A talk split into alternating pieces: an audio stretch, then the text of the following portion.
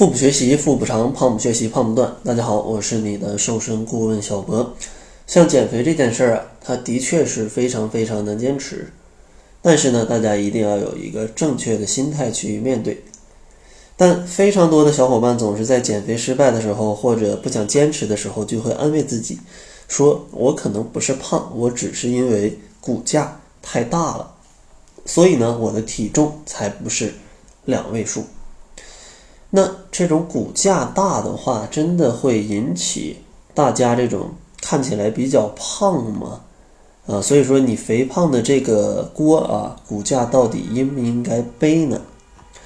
其实你想要知道你的骨架是不是大，咱们得先明白什么叫做大骨架。其实如果说你的骨架比较大的话，一般就是指你的骨头是比较粗壮的。这种人啊，常常也有较粗的四肢啊，还有粗壮的骨骼肌啊，所以说他减肥的难度是要稍微大一点。但是，就算你的骨骼真的比别人的大啊，你这天赋异禀，那你骨骼的重量比正常人顶多也就重个二到四公斤啊，二到四公斤。相信大家都嗯，对这种医院他给你做的这种扫描的那种图。应该是不是都有见过的，或者像 B 超啊什么的，都都能看到这些图嘛？当然，我这个医疗上不太懂啊，我也不知道应该叫什么。就这种一扫描，你其实可以看到，胖子跟瘦子，他们的骨架其实都是差不多大的。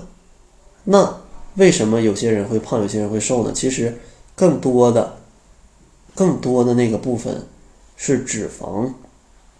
所以说，你。的胖跟你的骨架并没有非常直接的关系啊，非常直接的关系。更主要的还是你身上的脂肪是比较多的。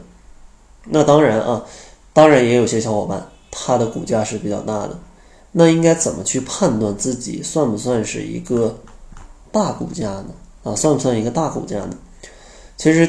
第一种比较简单的方法就是用一个手腕的测量法，可能拿卷尺去量你手腕的这个部分啊，手腕的这个部分，也就是你戴手表的这个地方，可以拿这个卷尺绕一圈，然后在那个找一张白纸或者找什么地方来去看一下啊，看一下它的一个长度。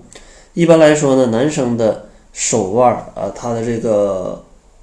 叫周长吧，应该叫周长。如果小于十六厘米的话，就是一个小型骨架；十六到十八是中型骨架；大于十八厘米呢，就是一个大型骨架了。按女生的骨架来说呢，手腕小于十三是小骨架，十三到十五厘米啊是中型，大于十五厘米呢就是一个大型骨架了啊，一个大型骨架了。当然，除了这种卷尺的测量方法，还有一种就是直接用你的手啊去测量。啊，直接用你的手去测量你的手腕，就用一只手的中指与拇指轻轻扣住另一只手的手腕啊，手腕的部分部分啊，手腕的部分。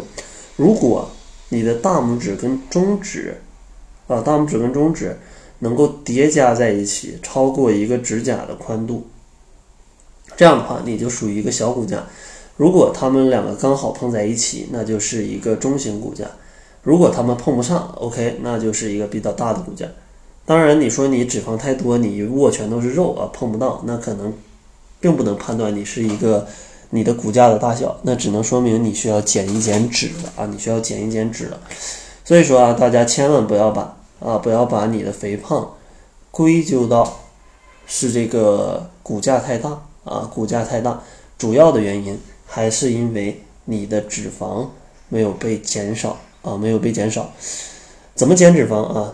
陆续听我的节目，我也会持续不断的给大家更新一些减脂的小技巧，减脂的小技巧。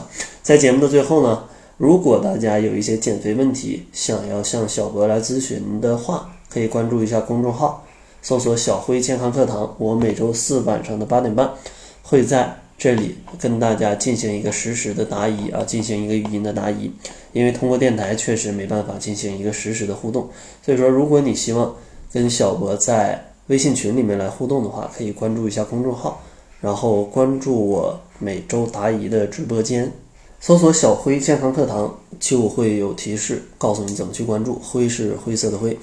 那好了，感谢大家的收听。作为您的私家瘦身顾问，很高兴为您服务。